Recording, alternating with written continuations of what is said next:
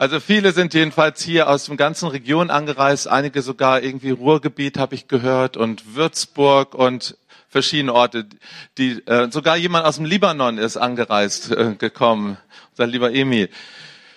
Schön, dass du heute Morgen hier bist und auch wenn das so ein ein Joint Venture ist ein gemeinsames Abenteuer von dieser Gemeinde und von Vaterherz bewegt, hoffe ich, dass du einfach deinen Platz heute Morgen hier findest. Egal, ob du jetzt schon mit uns zwei Tage einen Weg gegangen bist oder gerade jetzt einfach dabei bist oder vielleicht sogar, ich nehme mal an, ihr nehmt das auch auf und im Internet oder so, irgendjemand das an einem anderen Ort hört. Es ist immer dieselbe Wahrheit, dasselbe Evangelium. Wenn du deine Bibel dabei hast, in analoger Form oder digital, wie auch immer, dann schlagst doch mal bitte oder scroll hoch zu Josua 1. Darum wird es heute Morgen gehen. Josua Kapitel 1. Bekannte Worte, aber der Heilige Geist schafft das immer wieder, das Wort Gottes lebendig zu machen. Und Heiliger Geist, danke, dass du es heute Morgen hier machen wirst. Ich lese nach der Elberfelder Bibelübersetzung. Ich lese von Vers 1 bis Vers 9.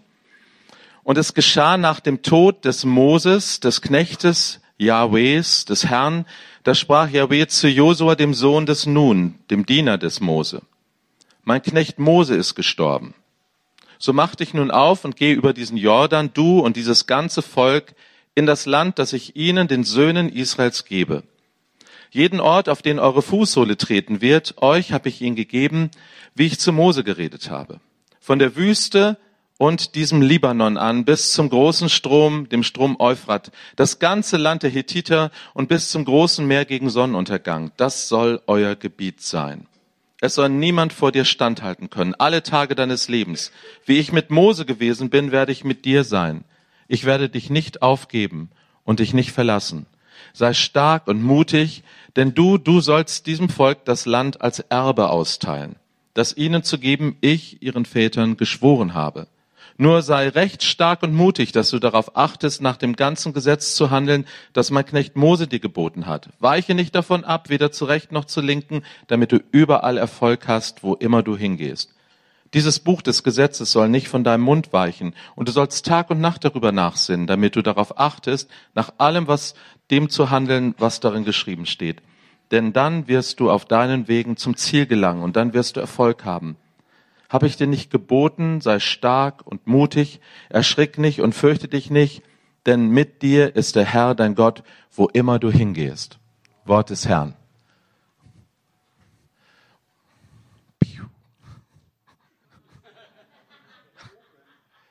Nein, ich, ich habe immer den falschen Knopf gedrückt, liebe Leute. Aber es ist toll, dass mir der Bruder das gesagt hat und er hat gesagt, da soll ich hinziehen. Das sage ich jetzt mal. Heute, heute geht es um das Thema dein Land der Verheißung. Unsere Konferenz stand unter dem Thema, oder steht unter dem Thema grenzenlos geliebt. Und in Gottes grenzenloser Liebe ist er ein großzügiger Vater, so haben wir ihn kennengelernt. Ich hoffe, du kennst ihn auch so. Und ist er jemand, der etwas mit unserem Leben vorhat. Eine Entdeckung in dieser Vateroffenbarung die wir in den letzten Jahren miteinander teilen, ist, dass wir nicht nur eine Botschaft haben. Manchmal wird das so abgekürzt gesagt, die Vaterbotschaft. Wir haben auch nicht nur irgendwie ein Kraftpaket vom Himmel bekommen, sondern äh, es geht immer um eine Herz-zu-Herz-Begegnung. Deshalb ist das Herz für uns so ein zentrales Symbol. Und ich finde es einfach witzig, Gott schickt uns immer wieder in Länder in der Welt, die keine Ikea-Herzen kennen. Und wenn dann Deutsche mit Herzen und dann noch mit Armen dran dastehen, dann knallen alle Sicherungen durch. Das ist geistliche Kampfführung auf höchster Ebene. Weil das ist das Letzte, was man uns Deutschen zumuten würde oder zutrauen würde. Dass wir Leute sind, die die Liebe bringen. Für viele Menschen steht ja das Herz einfach als Symbol von, für Liebe. Valentinstag oder sowas, ne? Und ich finde es gut. Es gefällt mir. Aber es steht für die Vaterliebe Gottes. Das ist die größte Liebe. Damit wir eine gemeinsame Basis haben, das ist Jesus Christus. Das ist Gottes Vaterherz. Nun, das ist ein Symbol dafür, genauso wie das Kreuz ein Symbol dafür ist. Und der Viktor malt uns die ganzen Tage Symbole, Krone und Taube heute und Braut und Bräutigam. Das sind ja alles Bilder, weil Kinder Gottes können besser Bilderbücher lesen. Und unsere Seele, unser Herz braucht solche Bilder, dass wir das verstehen. Dass wir verstehen. Und, und diese Bilder sind nicht einfach nur so ein Gleichnis, sondern da ist eine Realität dahinter. Wir berühren hier in dieser sichtbaren Welt etwas, ne, das macht ihr Tänzerinnen und mit den Flaggen. Ihr macht hier was äußerlich, was schön aussieht. Also der Regenbogen war toll. Hat einer heute Morgen den Regenbogen hier gesehen über Karlsruhe? Als wir hierher fuhren von Pforzheim, einen Regenbogen über der Stadt. Was heißt wohl nochmal Regenbogen? Dass Gott einen Bund mit uns hat, den niemand zerstören kann. Und er ist bunt, weil Gottes Lieblingsfarbe, Papas Lieblingsfarbe ist bunt. so bunt wie du und ich. Der Vater hat sich sein Herz rausgerissen, diese Welt gegeben. Das ist Jesus. Deshalb sind hier so viele Herzen. Und wenn du mich im Himmel suchst, guck einfach nach dem roten Herz. Da bin ich zu finden.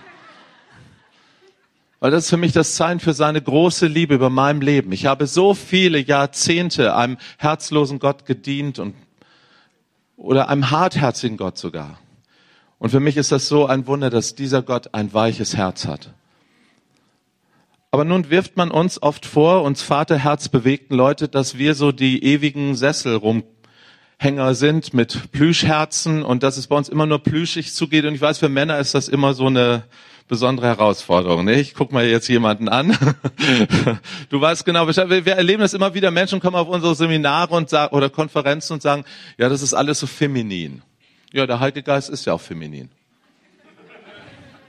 Ruach ist feminin und heißt die Heilige Geist. Ja, also natürlich, Gott ist nicht nur maskulin. Auch wenn wir vom Vater sprechen, in seinem Vaterherzen schlägt ein Mutterherz. Deshalb können Vater- und Mutterwunden geheilt werden in seiner Liebe. Aber Gott ist nicht Mensch.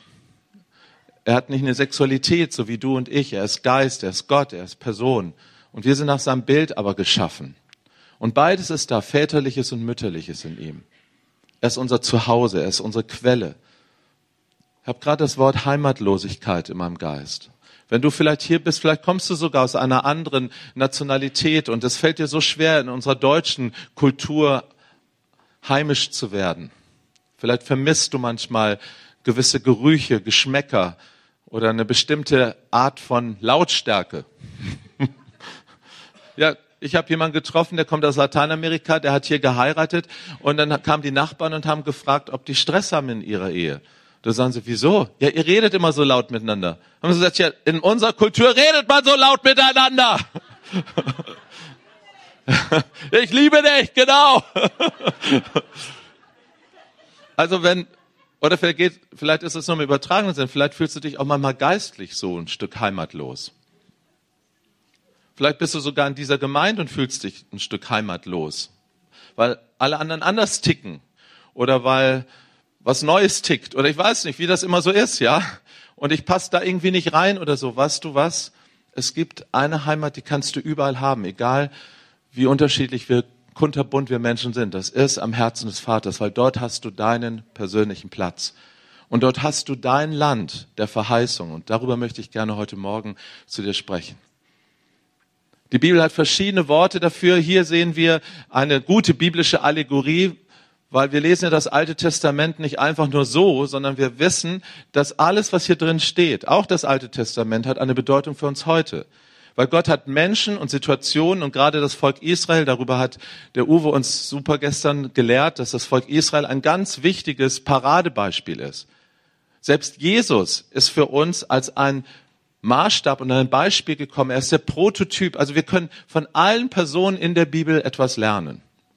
Und hier kriegt Josua einen Auftrag. Er soll das Land in Besitz nehmen. Ich denke, wir sind alle bibelfest genug. Israel war 40 Jahre in der Wüste. 40 Jahre, bis die Generation des Unglaubens und Ungehorsams ausgestorben war. Und nur zwei Leute aus dieser Generationen durften mit in das neue gelobte Land. Nicht mal Mose durfte dort hinein. Das waren Josua und Kaleb. Ihr kennt die Geschichte, sie waren als Kundschafter ausgesandt, zusammen mit anderen Brüdern und Freunden aus Israel. Und die anderen sahen aber nur die Riesen in dem verheißenen Land. Sie sahen die befestigten großen Mauern von Jericho und anderen Städten und sie haben gesagt, wir werden das Land nicht einnehmen können. Es ist super, aber wir kriegen es nicht, weil wir sind einfach ungeübte Krieger, wir sind ein Volk von Nomaden, wir sind 40 Jahre Wüstenstaub bedeckt und jetzt kommen wir da in eine, eine Kulturlandschaft, die haben Waffen, die haben Wehrsysteme, Das werden wir nicht schaffen. Aber Josua und Kaleb hatten diesen anderen Geist. Und die haben dasselbe gesehen und haben aber gesagt, hey, wir werden die fressen wie Brot. Das ist Männersprache. Wie Mettbrötchen. Ist euch schon mal aufgefallen, auf, beim Männerfrühstück gibt's Mettbrötchen. Ich habe das noch nie bei einem Frauenfrühstück erlebt. Da gibt's so Lachsschnittchen oder so. Ja? Die Männer essen Fleisch. Wir werden die Feinde fressen wie Brot. Weil ein anderer Spirit, ein anderer Geist in ihnen war. Sie sahen dieselbe Realität, aber mit anderen Augen. Ich wünsche, ich bete darum, das ist mein Gebet heute Morgen, dass du heute Morgen durch den Geist Gottes einen anderen Blick auf dein Leben bekommst dass du mit den Augen der Liebe des Vaters etwas sehen kannst, was du bisher vielleicht nicht so sehen konntest. In deinem Land der Verheißung. Wie gesagt, das, ist, das sind Bilder. Die Bibel spricht an verschiedenen Stellen, verschiedenen Bildworten und das Land einnehmen, Landeinnahme, du hast bestimmt schon mal eine Predigt drüber gehört, das ist so ein Bild dafür, ja, wofür denn? Die Entdeckung, die wir in der Vaterherzbotschaft Vaterherz Liebe in den letzten Jahren gemacht haben, ist, wir haben nicht eine Botschaft, mein Leben ist die Botschaft. Wir haben nicht etwas von Gott bekommen. Das Größte, was er uns bekommen, äh, geben konnte, war ein eigenes Leben. Deine Biografie. Das ist doch kein Zufall. Es ist kein Mensch auf dieser Welt, der wäre zufällig hier. Und auch wenn man manchmal so grausam sein kann und sagen kann, hey, du warst gar nicht eingeplant. Du bist kein Wunschkind gewesen. Das mag wieder auch so ein Blick sein durch die falschen Augen. Gottes Augen sagen was anderes. Jeder, der hier ist, jeder Mensch, der hier lebt, ist nicht zufällig hier, sondern volle Absicht Gottes. Und Gott hat gute Pläne für jeden Menschen. Ich weiß wohl, was ich für Gedanken über euch habe. Gedanken der Zukunft und der Hoffnung. Das ist Gottes Herzschlag. Er hat ein weithin offenes Land für dich. Dein Land der Verheißung. Kennst du dein Land der Verheißung? Hast du angefangen hineinzugehen? Auch das ist sehr interessant. Wir werden gleich nochmal genauer hingucken, wie die Bibel davon spricht, dass wir dieses Land erobern sollen. Geh hinein und nimm es in Besitz. Also heißt nicht, wenn du das Land betrittst, gehört es dir schon alles. Ja, irgendwo gehört es dir, aber, aber irgendwie auch noch nicht. Und wir können das an Israel sehen. Sie sind in ein Land gegangen, da waren die Feinde noch alle da. Sieben Nationen lebten dort. Ich hab, die kann die immer nicht auswendig. Hittiter, Titatitas, heißen die. Selbst Kitatitas. Und, und diese Titatitas, Kananitas und wie sie alle heißen, diese sieben Nationen, die waren alle stärker als das Volk Israel. Also unmöglich. Du, und vielleicht kommt dir das manchmal selber in deinem Leben so vor, es ist unmöglich. Vielleicht erahnst du etwas, wofür du geschaffen wurdest. Mir begegnen immer wieder Menschen, die haben so einen Lebenstraum in sich. Und interessanterweise, darf ich dich mal heute Morgen erinnern, was wolltest du als Kind werden? Man hat dann so ein bisschen auch alberne Sachen. Aber ich glaube nicht, ich glaube wirklich, dass die Kinderherzen, wenn es nicht ganz, ganz schlimm ist, aber normalerweise haben Kinderherzen so eine Reinheit, dass sie etwas auch wenn sie noch nicht mal nah an Gott dran sind, irgendwie etwas empfinden können von dem, was Gott ursprünglich in sie hineingelegt hat. Was wolltest du als Kind werden? Überleg mal einen Augenblick. Ich glaube, da ist schon so eine Fährte dahinter, was Gott eigentlich in dein Herz hineingelegt hat. Was er sich worauf du Lust hattest, ohne dass du äh, dir Gedanken gemacht hast, nee, das ist unrealistisch, das funktioniert nicht. Warum hast du Autos toll gefunden? Mein, unser Sohn konnte als erstes Auto sagen. Nach Papa Mama. Und Mama hat da mehr Auto als Papa Mama gesagt. Da waren wir als Eltern richtig. Und ich habe das gar nicht durchblickt. Heute ist er Bauingenieur. Und er wollte immer Bauer werden. Da hab ich gedacht, oh, armes Stadtkind, ja, also er wollte was erbauen. Das war, deshalb wollte er Bauer werden. Er ist jetzt einer Erbauer. Das war ganz tief in ihm drin. Ich wollte Zoodirektor werden. Ich bin sowas geworden.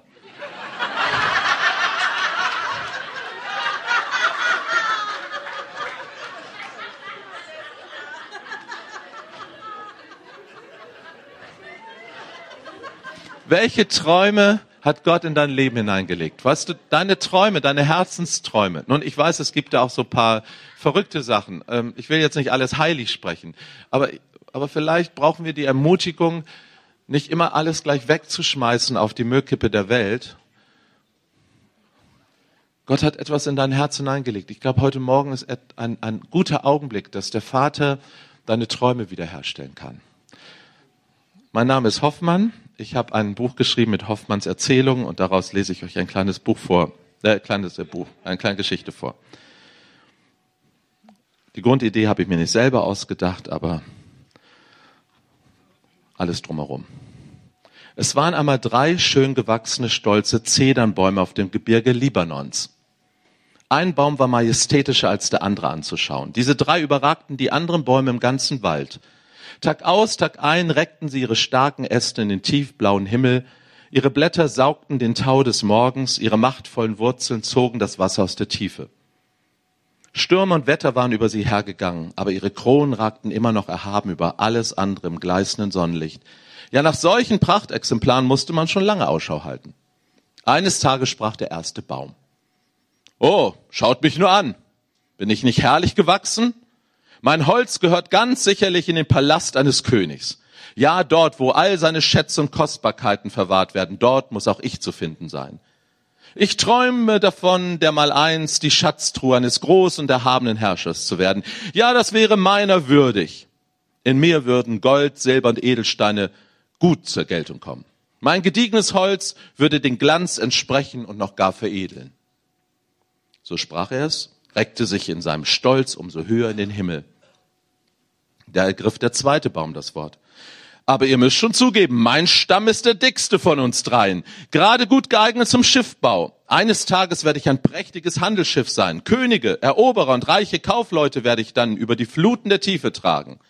Stürme auf offenem Meer werde ich trotzig überstehen, denn ein solch edles Holz wird ganz gewiss nicht untergehen. So sprach er es und schüttelte erhaben seine Äste im kühlen Abendwind. Nun konnte auch der dritte Baum nicht mehr schweigen. Wenn ich euch schon reden höre, ach, eine Schatztruhe, ein Handelsschiff, ich begehre weitaus Größeres. Mein Holz soll den König selber tragen, womöglich den mächtigsten und gewaltigsten aller Bezwinger, baut aus mir einen Königsthron. Alle sollen aufschauen zu mir. Ja, auf mir thront der König der Welt. Herrlichkeit und Majestät wird man erblicken, wenn man zu mir emporschaut. Die Größe meines Aussehens wird so erhaben sein, dass ich überall als Zeichen dastehen werde, als Zeichen seiner Macht und unwiderstehlichen Herrschergewalt. So schliefen die drei stolzen Zedernbäume vom Libanon ein über all ihrer Spekuliererei. Doch was war das? Schon früh wurden sie jäh aus den Träumen gerissen. Das hörte sich wie das kalte Klirren von Metall auf Holz an. Männer mit Äxten waren gekommen, Baumfäller. Dumpf fielen die ersten Bäume, ächzend krachten sie hernieder. Eine Schneise fraß sich unaufhörlich in den Wald. Immer näher kamen sie an unsere drei Bäume heran, bis es schließlich auch sie traf. Es war eine Arbeit von nur wenigen Stunden, dann fielen auch sie, einer nach dem anderen. Erbarmungslos trennten die Äxte den Stamm von den Wurzeln, Äste und Zweige fielen hernieder. Endlich brach auch noch die stolze Krone. Zurückblieben drei nackte Pfähle aus Holz, die von groben Männerhänden auf ein Ochsenkarren verladen wurden. In großen Todesschmerzen lagen die drei Bäume nebeneinander. Nichts war von ihrem imposanten Äußeren noch übrig geblieben. Das Letzte, was sie in sich verspürten, war die brennende Sehnsucht, dass ihr Sterben für das Ausleben einer höheren Berufung gut sei. Den Stamm des ersten Baumes brachte man nach Bethlehem. Ein ungeschickter Tischler Lehring übte sich daran. Mit Säge und Axt bearbeitete er das kostbare Holz, jedoch statt einer großen Kiste, die er daraus zimmern wollte, machte er nur Verschnitt, so dass am Schluss eine Menge Bretter und Hölzer übrig waren, mehr oder weniger Abfallholz. Er warf es hinaus auf den Hof, dort sammelten es ein paar arme Leute und bauten sich eine Futterkrippe für ihr Vieh daraus. Der zweite Baum fand sich in Kapernaum wieder, am See Genezareth. Ja, ein Boot sollte aus seinem Holz gemacht werden, aber nur ein kleines Fischerboot, wie es die einfachen, armen Leute am See hatten. Kein großes Handelsschiff fürs weite Meer, eher ein kleines Schiffchen wurde daraus, wie es die armen Fischer sich nur leisten konnten. Und der dritte Baum, der dritte musste länger warten, bis sein Holz verarbeitet wurde. Jahrelang lag er auf einem Holzstoß mit anderen, wurde nicht beachtet und gar nicht gebraucht. Schließlich war er so unansehnlich geworden, dass er zu nichts mehr gut zu sein schien, außer für die römischen Besatzer, deren Blutrausch kein Ende fand. Wo immer sie ihr grausames Imperium hinausbreiteten, folgte ihnen eine Spur von Gewalt und Hinrichtung. Holzkreuze säumten ihren Weg zum Triumph mit Tausenden von Opfern. Dafür wurde unser Zedernbaum noch gerade verwandt. Dafür war er gerade noch gut genug für ein Kreuz in Jerusalem. Nach all den Jahren müsste man meinen, die Träume unserer stolzen drei Bäume wären umsonst gewesen. Jedoch da täuscht man sich. Ihre Träume gingen in Erfüllung. Nur nicht so, wie sie es sich gedacht hatten. Ja, aber weitaus besser. Denn Gott, der allmächtige und liebende König der Welt, war mit dabei. Er brauchte sie für seine Pläne. Jene Futterkrippe in Bethlehem wurde zur schönsten Schatztruhe aller Zeiten. Nicht Gold und Silber sollten den, den Sohn Gottes aus der, nicht Gold und Silber, sondern den Sohn Gottes aus der Höhe durfte unser Baum beherbergen. Menschen aus nah und fern, Hirten und das Volk, ja selbst himmlische Wesen und Könige kamen, um staunend vor diesem Schatz in der Krippe niederzuknien und anzubeten. Und jenes kleine Fischerboot in Galiläa, das nie die sieben Meere befahren hat, es durfte den größten Meister und Herrn übers Wasser tragen. Es wurde selber Zeuge von Wundern und Machttaten. Ein Sturm legte sich durch das Wort des Herrn. Die Elemente gehorchten dem König und Schöpfer, der selbst übers Wasser laufen konnte. Worte, wie sie die Welt noch nie gehört haben, predigte der König von diesem kleinen Boot aus. Keine Fregatte hätte diesen Glanz widerspiegeln können, der damals auf unserem Zedernholz zu finden war und schließlich noch jenes Holzkreuz auf dem Hügel von Golgatha vor den Toren der Stadt Jerusalem. Nein, der Baum wurde nicht zum Thron eines glorreichen Imperators. Die Welt sah nur einen dornengekrönten, leidenden Gerechten an ihm. Und doch, wie durch ein Wunder Gottes, sollte dieses Schafott des Henkers ein Ort des himmlischen Friedens werden, an dem der Sohn Gottes thront und die Herrschaft über alle Mächte und Gewalten in alle Ewigkeiten antritt. Seine Erhöhung ans Kreuz war der Beginn seiner göttlichen Intronisation. Für alle Zeiten und alle Generationen würde jenes Holzkreuz zum Siegeszeichen dastehen. So verwandelte Gott die eitlen Pläne der drei Bäume und machte einen Segen daraus. Doch zuvor mussten sie gefällt werden, mussten sterben und ihre Gestalt verlieren, bis sie in seine Pläne hineinpassten. Und übrigens, so macht es unser Gott auch noch heute mit deinen und mit meinen Träumen.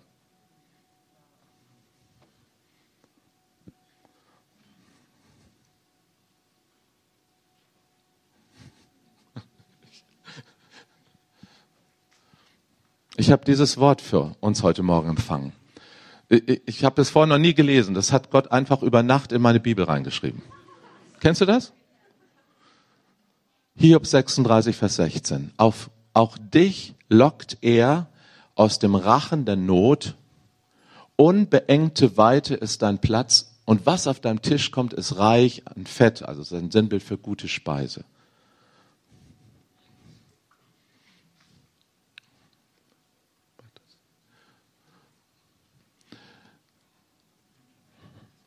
Gott möchte, dass du dein Erbe einnimmst. Kannst du dieses Bild aus der Enge heraus in die Weite, der gedeckte Tisch im Angesicht der Feinde, Psalm 23. Gott möchte, dass du dein gutes Land einnimmst. Früher habe ich immer gedacht, das Ziel ähm, der Jüngerschaft ist, möglichst ganz schnell ein reifer, mündiger Christ zu werden. Und das ist auch in Ordnung. Nur manchmal, glaube ich, verirren wir uns auf einen Nebenpfad, dass wir denken, Reife und Mündigkeit heißt, sei erwachsen. Und dann spielen wir diese verrückten, verwachsenen Erwachsenenspiele, wo man wieder versucht, selber Gott spielen zu müssen. Damit das nicht passiert, hat uns Gott gesagt, weißt du, das Land deiner Verheißung, das, was ich mit deinem Leben vorhabe, um das mal mit anderen Worten zu sagen, das kannst du nicht mit deiner menschlichen Power erreichen. Da musst du klein werden. Jesus hat uns das vorgemacht. Jesus war ein erwachsener Mann, der war ein, ein starker, kraftvoller Mann, der hatte Muckis, der war Zimmermann. Und der war im besten Alter, der war um die 30 herum. Er hätte es alleine wuppen können, aber was hat Jesus immer wieder gesagt? Er hat gesagt, ich kann nichts tun, was ich nicht den Vater vorher tun sehe. Ich will nichts tun. Ich will euch nichts sagen. Ich kann nichts sagen und ich sage euch nichts, was ich nicht vorher den Vater sagen hören. Er hat vollkommen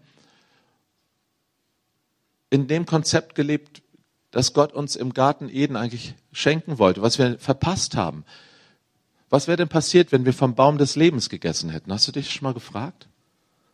Wofür steht denn dieser Baum des Lebens? Wir haben vom Baum der Erkenntnis gegessen. Und was das bedeutet, das wissen wir genau. Nämlich, wir müssen alles wissen. Was gut und was böse ist. Wir müssen es wissen. Unser Leben entsteht, besteht aus tausenden Entscheidungen, alleine den passenden Handytarif zu finden. Das ist doch eine Überforderung. Alles Entscheidungen. Sagt mir im Berufsleben, in der Familie, überall. Wir müssen Entscheidungen treffen. Was ist richtig? Was ist falsch?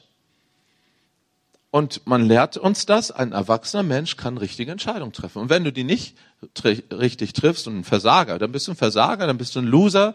Ja, erfolgreiche Menschen sind erwachsen genug, die richtigen Entscheidungen zu treffen. Das ist das Konzept dieser Welt. Und das ist ganz viel mit dem Baum der Erkenntnis zu tun. Das riecht danach, das schmeckt danach. Und dasselbe Spiel spielen wir in der Gemeinde, sagt mir, was ist die richtige Lehre? Oh Mann, ich war so viele Jahre Pastor. Und, und dann kommen die Leute und sagen, muss man es so machen oder so machen oder so machen? Ste was steht jetzt in der Bibel? Und du kannst dich schon allein an einer, an dem Wort tausendjähriges Reich, da haben sich die Leute zerstritten. Und da sind Konfessionen entstanden und über Abendmahl haben sich die Konfessionen zerstritten, weil Erkenntnis bläht auf. Und was Blähung macht, wissen wir. Liebe, Agape, baut auf. Eukodome, da, da wird etwas Neues gebaut. Unser Vater ist kein Rechthaber. Wenn du ein rechthaberes Herz hast, dann tu Buße drüber. Das heißt nicht, dass unser Gott äh, Beliebigkeit sagt. Nein, weil Gott ist ein Ja, ein Ja, ein Nein, ein Nein. Und, aber Gott hat den Überblick, nicht, nicht ich, ich bin nicht Gott. Menschen haben das oft von mir als Pastor erwartet, dass ich Antwort auf alle Fragen habe. Herr Pastor, hast du diese Bibelstelle noch nicht gelesen? Nee, habe ich noch nicht. Selbst der Apostel Paulus hat gesucht in der Bibel. Und selbst von Jesus heißt es, er hat gesucht, solange bis er die Stelle gefunden hat. Wir sind Sucher und Finder. Aber ich bin nicht Gott, ich bin ein Kind. Ich bin ein Mann, aber in meinem Herzen ist das Herz eines geliebten Kindes. Und das Ziel was ich verstanden habe mittlerweile von Gott, ist, dass ich klein genug bin, ihm nachzufolgen. Er muss zunehmen, ich muss abnehmen. Er muss größer werden, ich muss kleiner werden. Meine Mama hat mich ein super Gebet gelehrt. Ich bin klein, mein Herz mach rein, soll niemand drin wohnen als Jesus allein. Und das bete ich heute noch, weil ich will nicht groß sein. Ich will nicht alles wissen müssen. Ich kann nicht alles wissen müssen. Und dann gibt der Vater mir ein Land und dir ein Land der Verheißung. Das kannst du alleine nicht einnehmen. Israel konnte sein Land nicht einnehmen. Und das hat Gott von Anfang an gewusst. Deshalb war er überhaupt nicht geschockt. Das, was Gott mit deinem Leben fort, mit meinem Leben fort, das ist so groß, so großartig. Das schaffst du alleine nicht, Schätzchen. Und du musst es nicht. Weil Gott sagt, hey, dafür brauchst du mich. Dann geh hinein. Das ist das, was du tun kannst. Geh deinen Schritt. Und dann lass es uns miteinander in Besitz nehmen. Es ist interessant, such selber nach äh, mit der Konkordanz. Es gibt eine Bibelstelle, da heißt es, dass Israel, als es dann ins verheißene Land hineinkam, Stück um Stück die Städte erobern musste. Denn wenn sie alles auf einmal erobert hätten, das hätten sie gar nicht einnehmen können. Da wären so viele wilde Tiere und wüste Tiere gekommen, dass sie es gar nicht geschafft hätten. Ich lebe in einer Stadt in Hannover, wo jedes Jahr, noch 70 Jahre nach dem Krieg, tickende Bomben entschärft werden. Vielleicht hast du es mal gehört, Göttingen, Hannover, Bremen, das sind so Städte, über die haben dann immer die Alliierten die Bomben abgeworfen, um ins Ruhrgebiet zu äh, fliegen und haben dort das Ruhrgebiet bombardiert und auf dem Rückweg haben sie noch die restlichen Bomben. Meine Stadt Hannover, in der ich leben darf, ist zu über 80 Prozent zerstört gewesen. Und da liegen immer noch Bomben, die ticken nach 70 Jahren. Und ich habe, für mich ist und für uns im Volk Gottes in Hannover ist es ein Bild. Ja, Gott hat nicht alle Bomben gleich nach dem Zweiten Weltkrieg entschärft. Das war, es wäre nicht möglich gewesen, es waren viel zu viel. Wir hätten die Stadt nicht aufbauen können. Und Gott hat kein Problem, dass wir auf tickenden Zeitbomben leben. Weil er zu seiner Zeit, jedes Mal, wenn, wenn irgendwo eine Tiefgarage gebaut wird, dann haben wir eine Stadtteilräumung, weil man dann so einen Blindgänger findet. Und vielleicht ist das in deinem Leben genauso, dass da Blindgänger sind, aber Gott hat kein Problem. Er weiß, dass unsere Lebensräume oftmals zerbombt waren und vermiemt sind und dass da wilde Tiere sind und Riesen sind. Hallo, das ist unser Frühstück. Wir werden sie essen wie Brot. Das sind die Herausforderungen, aus denen Gott dann Wundergeschichten macht. Wenn du mal Geschichten von so Helden Gottes liest, wie sie Versorgungswunder erlebt haben, Heilungswunder, vorher musst du krank sein, um voll geheilt zu werden, oder? Vorher muss erstmal ein Loch sein, damit Gott dieses Loch stopfen kann. Natürlich wollen wir das nicht und du sollst es auch bitte selber nicht herbeiführen, ja, nicht erst ein Bein abschneiden und dann warten, dass Gott es wieder dran näht. Äh, aber wenn solche Katastrophen den geliebten Kindern Gottes passieren, dann heißt das nicht, dass Gott dich vergessen hat, sondern dass ein neues Wunder dran steht. Gott will aus Wunden Wunder machen. Das ist das, was wir hier in der Vateroffenbarung ständig erleben. Da kommen Menschen mit den tiefsten Wunden und Gott macht Wunder daraus. Wir haben vorhin gesungen, I believe in you, the God of miracles. Ja, wir, wir glauben an dich, ein Gott, der Wunder tut. Aus Wunden macht er Wunder. Das Land, was Gott dir gegeben hat. Ich, ich kann dir das heute nicht benennen ich, ich schicke dich mit einer Aufgabe nach Hause in deine Stadt in die nächste Woche, den Vater noch mehr zu fragen, Vater, was ist mein Land? Mein persönliches Land. Was hast du für mich noch? Was hast du mit meinem Leben noch vor? Ich bin noch nicht zufällig hier. Ich bin auch nicht hier, einfach nur ein funktionierendes Mitglied in irgendeiner Organisation, sei es bei Vater jetzt bewegt oder im CZK oder irgendwo zu werden. Freunde, das wäre viel zu wenig. Und ich habe das gestern schon gesagt, ich habe Buße darüber getan, dass ich Menschen vor meine Vision eingespannt habe. Mein Herz ist jetzt vielmehr, dass Gott die Vision, die er für dich hat, in deinem Leben hat, dass diese Vision durchkommt. Es wäre schön, wenn wir die miteinander leben können. Aber wenn Gott etwas anderes für dich hat, dann, dann tu es bitte. Er hat ein großes, weites Land. Er führt dich aus der Enge, aus dem Rachen der Not, wie es bei Hiob heißt, in ein Land der unendlichen Weite. Ich mache mal kurz weiter. Ich überspringe, darauf hin will ich. Wir schauen uns mal kurz an, welche Hinweise uns Gott bei Josua gegeben hat. Davon möchte ich gerne lernen.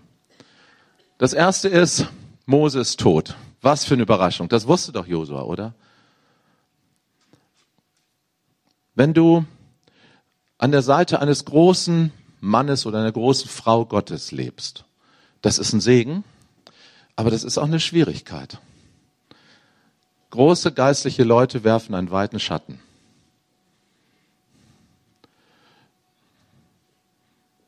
Und Mose war so jemand, der hat einen riesenweiten Schatten geworfen.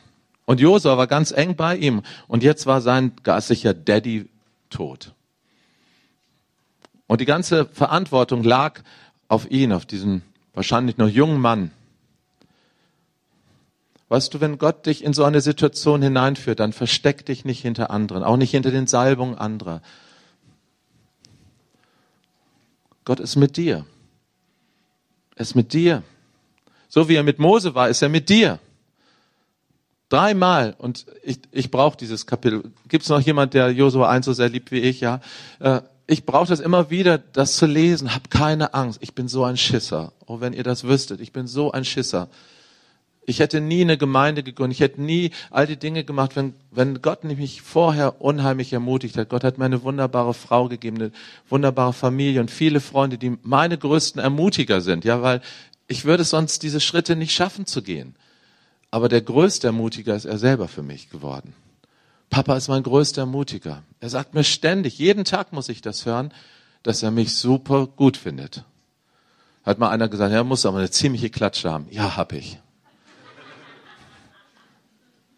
Kein Problem. Deine siehst du vielleicht noch nicht. Ich werde dich nicht verlassen und nicht versäumen. So zitiert uns dann nachher äh, das Neue Testament diese Stelle. Du wirst es nicht erleben, dass du, dass der Vater zu spät kommt. Ja, du hast einen Ewigvater und der lässt sich manchmal ewig lange Zeit nach unserer Gefühlslage. Aber er kommt nie zu spät. Er reizt die Dinge manchmal bis zum letzten Punkt aus. Und ich glaube sogar, also das ist das, was ich in den Jahren, ich bin ja schon ein alter Mann, ja, gelernt habe. Er macht das Feuer manchmal noch heißer. Er, er macht noch mehr Drama, Baby. Dass ich denke, Gott, was machst du denn da? Es wird ja noch schlimmer. Und du, warum machst du das in meinem Leben so? Das ist nur eine Verkürzung der Prozesse. Stirb schneller, Liebling.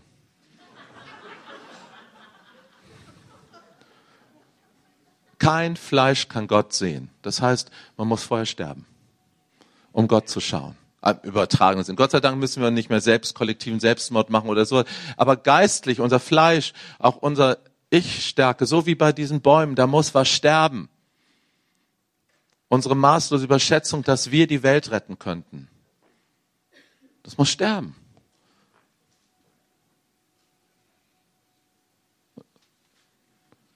Oh, ich armer Mensch, da ist niemand mehr, den ich habe. Kein mehr außer Gott. Na endlich. Darauf hat Gott die ganze Zeit gewartet, dass du das erlebst. Dass du nicht mehr deine Hoffnung setzt auf Menschen. Verflucht ist der Mensch, der sich auf Menschen verlässt. Und sei es Mose. Und sei es Mose. Und sei es Paulus oder Petrus oder irgendwer auf dieser Welt, der noch so heilig ist. Aber gesegnet ist der Mensch, der sich auf den Herrn verlässt und der den Herrn zu seinem Vertrauen macht, steht er wörtlich. Nun, das heißt nicht, dass wir als Lonely Ranger und einsame letzte Mohikaner durch die Welt laufen sollen. Natürlich ist es schön, in einer Gemeinschaft von Heiligen zu sein, von Gemeinde zu sein, aber nochmal, Mose ist tot und Gott hat etwas mit dir vor. Versteck dich nicht hinter Menschen. Also dann mach dich auf den Weg, wage Schritt im Vertrauen. Ein großes Land, ein Erbteil wartet auf dich. Gott hat versprochen, ich werde alle Feinde vor euch vertreiben. Gestern haben hier die Schwestern diesen super machtvollen Tanz getanzt. Und ich weiß gar nicht, ob ihr gespürt habt, was ihr da in der geistigen Welt durchgebracht habt. Nicht nur hier für uns. Also ich möchte euch so ermutigen, wenn ihr tanzt, ihr macht das hier für, für die ganze Region. Ihr macht was in der Himmelswelt. Denn ich bin mit dir. Das ist mein Name. Interessanterweise, das ist die Klammer zwischen Alten und Neuen Testament. Im Alten Testament wird Gott schon Immanuel, Gott mit dir genannt. Und im Neuen Testament ist das das Erste, was über unseren Jesus Christus ausgesagt wird. Er ist unser Immanuel, unser Gott mit uns. Gott hat sich nicht verändert. Er hat sich auch nicht bekehrt zwischen Alten und Neuen Testament. Er war immer schon der Gott, der mit uns ist. Interessant ist dieses kleine Wort Bo. Im Hebräischen können wir so Feinheiten herausarbeiten, die man manchmal in unserer Sprache nicht so hinbekommt. Gott sagt zum Beispiel zu Noah, Bo in die Arche. Und äh, unsere Übersetzungen schreiben manchmal, komm in die Arche oder geh in die Arche. Normalerweise wird oft stehen geh, aber eigentlich steht dort komm. Das Wort Bo heißt, komm dahin, wo ich bin. Und dasselbe sagt er zu Josua an einer anderen Stelle, geh in das Land, und da steht Bo, komm in das Land, in dem ich schon bin. Wenn du ins verheißene Land, in dein verheißenes Land gehst, dann wirst du nicht alleine gehen. Ja, Papa sagt, mach einen ersten Schritt, mach Schritte dort, mach Schritt im Vertrauen, überquere den Jordan oder was auch immer das im übertragenen Sinne für dich heißt. Aber ich bin schon da. Hase und Igel, ich bin schon da. Und ich warte auf dich. Und dann guck dir an und dann vielleicht ist das so ein, ein Bibelstudium, zu dem ich dich einfach mal einladen darf in, in absehbarer Zeit oder wann es bei dir reinpasst, dann liest doch mal nach, wie dann, was dann passierte im Josua, wie sie Jericho eingenommen haben, wie sie dort hineingegangen sind in das Land. Es ist alles, es ist, wir haben uns vielleicht manchmal zu dran gewöhnt. Es ist so komisch. 13 Mal gehst du um eine Stadt herum und rufst aus, dass schon der Sieg da ist. Und die Mauern stehen immer noch. Du gehst ins Wasser hinein mit der Bundeslade und dann sollst du stehen bleiben. Die Wasserbäche türmen sich auf zu rechten, zu linken. Ich bewundere die Leviten, die das geschafft haben, die ganze Zeit, bis zwei Millionen Menschen da durch den Jordan waren. Der Jordan damals war sicherlich anders als heute, der kleine Fluss. Und die Wassermassen standen da und sie haben so lange gewartet, bis das, dass das Wunder anhielt. Weißt du, deine Logik, da kommst du nicht mit weit mit erwachsenen Köpfen das, diese Wunder, die kannst du nur mit einem Herzen eines Kindes umarmen. Darf ich dir das nochmal sagen, dich daran erinnern? Das Land der Verheißung, Gott, der Papa für jeden von uns hat, kannst du nur mit Kinderhänden und Kinderherzen ergreifen. Jesus hat gesagt, in den Himmel kommt nur der durch die kleine enge Pforte und durch den schmalen Weg. Was meinte damit? Werde so klein wie ein Kind. Jesus hat ein Kind in die Mitte gestellt und hat gesagt, tut Buße, kehrt um, wenn ihr nicht so werdet wie dieses fünfjährige Kind, passt ihr nicht ins Himmelreich. Und das hat er zu erwachsenen Männern, zu ausgebildeten Theologen gesagt, zu seinen Freunden. Nochmal, es geht nicht darum, dass wir dumm, naiv und kindisch werden. Es geht um diese Herzenshaltung. Wenn du wie Jesus werden willst, dann schau ihn an. Wie war Jesus? Er war der Sohn, der so kindlich vertrauensvoll mit dem Vater gelebt hat. Deshalb hat Jesus sein Land der Verheißung angenommen. Wenn du klein wirst, kleiner wirst, vielleicht fühlst du dich ein bisschen ohnmächtiger, weil Kinder können eine Menge nicht. Aber was macht dann ein Kind? Meine Mama, Mamuschka, ich hatte eine große Mama. Und die hatte eine große Schürze. Das war für mich der sicherste Ort auf der Welt wenn ich mal so richtig Bammel und Schiss in der Hose hatte. Weißt du, wo ich zu finden war? Unter der Schürze von Mama. Und mein Papa im Himmel, der hat einen großen Mantel.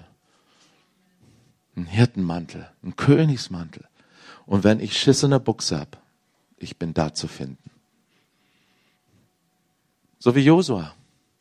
Sei mutig, sei stark, Josua. Du musst es nicht alleine schaffen.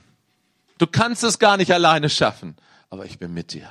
Wo immer du hingehst, dann tritt sichere auf, tritt sichere Schritte auf. Jetzt wollen wir meine Geschwister, die ich äh, gebeten habe, einen Zettel zu verteilen. Ihr könnt jetzt schon mal anfangen damit. Ich möchte mit euch eine prophetische Zeichenhandlung machen. Dann werden wir beten. Dann machen wir erstmal einen Doppelpunkt für heute, weil äh, die Kinder kommen bestimmt gleich aus den Kindergruppen. Aber wir unser Team sind gerne noch da. Man kann uns nicht verfehlen an den roten Herzen. Wie gesagt, nicht erst im Himmel, auch schon hier auf der Erde. Wir stehen gerne nachher hier vorne noch, wenn du merkst, du brauchst eine Berührung mit der Liebe des Vaters. Vielleicht konntest du nicht dabei sein die Tage oder vielleicht warst du auch dabei und du merkst, hey, ich brauche noch mal einen Segen, dann komm gerne zu uns gleich nach vorne. Aber jetzt möchte ich gerne, dass jeder so einen Zettel bekommt. Und da steht was ganz Einfaches drauf. Nimm ein das gute Land der Verheißung. Sei stark und mutig, fürchte dich nicht, denn ich bin mit dir, wo immer du hingehst. Ich werde dich nicht verlassen, noch zu spät kommen. Jeden Ort, darauf deine Füße treten, habe ich dir gegeben. Und dieser Zettel, den darfst du gerne mit nach Hause nehmen. Aber vorher möchte ich gerne, dass wir etwas machen. Dass du ihn vor dich hinlegst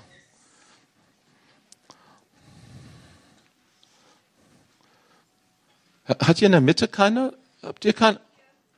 Was ist denn los, Freunde?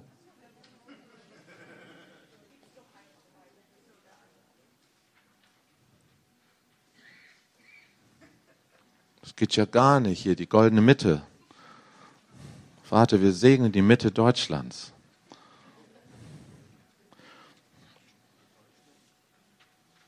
Okay, Wer schon so weit ist, könnt ihr aufstehen. Ihr könnt mal, Karin, kommst du zu mir, Schatz?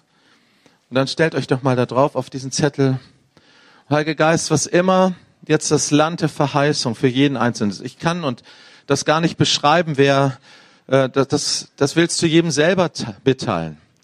Aber ich weiß, dass du durch die Ermutigung, die du Josua gegeben hast, auch uns sagst, heute Morgen hier diesem Gottesdienst, dass du mit uns bist, dass wir nicht alleine gehen müssen, dass wir einen starken Vater haben. Ja, wir sind ausgewachsene Männer und Frauen und doch sind wir kleine Jungs und Mädels an der Hand eines großen, starken Vaters. Wenn du jetzt so weit bist, stell dich nochmal so auf diesen Zettel. So einen Augenblick nochmal so innerlich gesammelt. Vielleicht weißt du noch nicht mal wirklich, was dein Traum ist. Vielleicht sind deine Lebensträume zerbrochen oder du hast sie äh, abgegeben, weil du enttäuscht worden bist, dann ist jetzt ein Augenblick, wo ich dich, Heiliger Geist, einlade, neu dieses Land, wo Milch und Honig fließt, dieses weite Land der Verheißung in unserem Geist uns vor Augen zu stellen. Danke, dass jeder ein anderes Land hier hat, dass wir nicht dass wir nicht 0815 irgendwie nur eine, eine Sache hier haben, sondern du, du hast für jeden einen weiten Lebensraum. Du hast uns so unterschiedlich bunt gemacht. Du liebst jeden Einzelnen. Vater, und jetzt lade ich dich ein durch deinen guten Heiligen Geist, dass du kommst und so wie du Josua hineingenommen hast und das Volk Israel in das Land ihrer Verheißung, was für ein Bild ist das für uns? Und auch wenn da noch Feinde sein mögen, die groß sind, wir werden sie fressen wie Brot. Und wir werden die Städte einnehmen. Und wir werden die Regionen einnehmen, ganz neu für dich, mit dir zusammen. Danke, dass du für uns streitest. Wir werden stille sein. Wir werden sehen, wie du die Feinde vor uns vertreibst und wie du, äh, wie du uns in Sicherheit und Geborgenheit leben lässt. Vater, danke dafür. Vater, und ich segne meine Brüder und Schwestern heute Morgen, auch mein eigenes Leben mit diesem Segen deiner Vaterliebe. Danke, dass du uns hineinbringst in das Erbteil, was du für uns hast.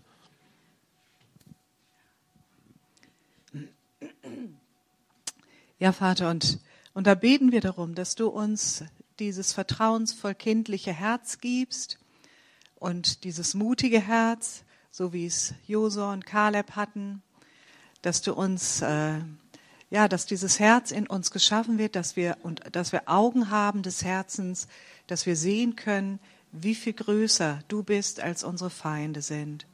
Dass du, dass wir dieses Wort, fürchte dich nicht, ich bin doch da, ich bin doch mit dir, fürchte dich nicht, ich bin doch dein Gott und ich bin groß, dass dieses Wort wir immer wieder hören können von dir und dass wir uns nicht schämen, es immer wieder neu zu empfangen und es uns mutig machen lässt, die nächsten Schritte zu tun und das Land einzunehmen und das Land zu pflegen, was du uns gegeben hast.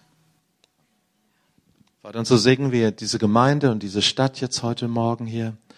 Wir danken dir, dass deine Vaterliebe hier weiter fließen wird, in Strömen viele Menschen erreichen wird. Und wir segnen jeden Einzelnen aus den verschiedenen Orten, die zu dieser Konferenz gekommen sind, dass, wenn wir nach Hause gehen, du uns ähm, ein weithin offenes Land gibst. Danke auch für Schutz und Bewahrung bei den Heimfahrten. Und danke, dass wenn wir uns wiedersehen, dass wir uns erzählen werden von all den großen Wundern, die du tust in unserem Leben. Wir lieben dich. Gib ihm noch mal einen Kuss. Amen.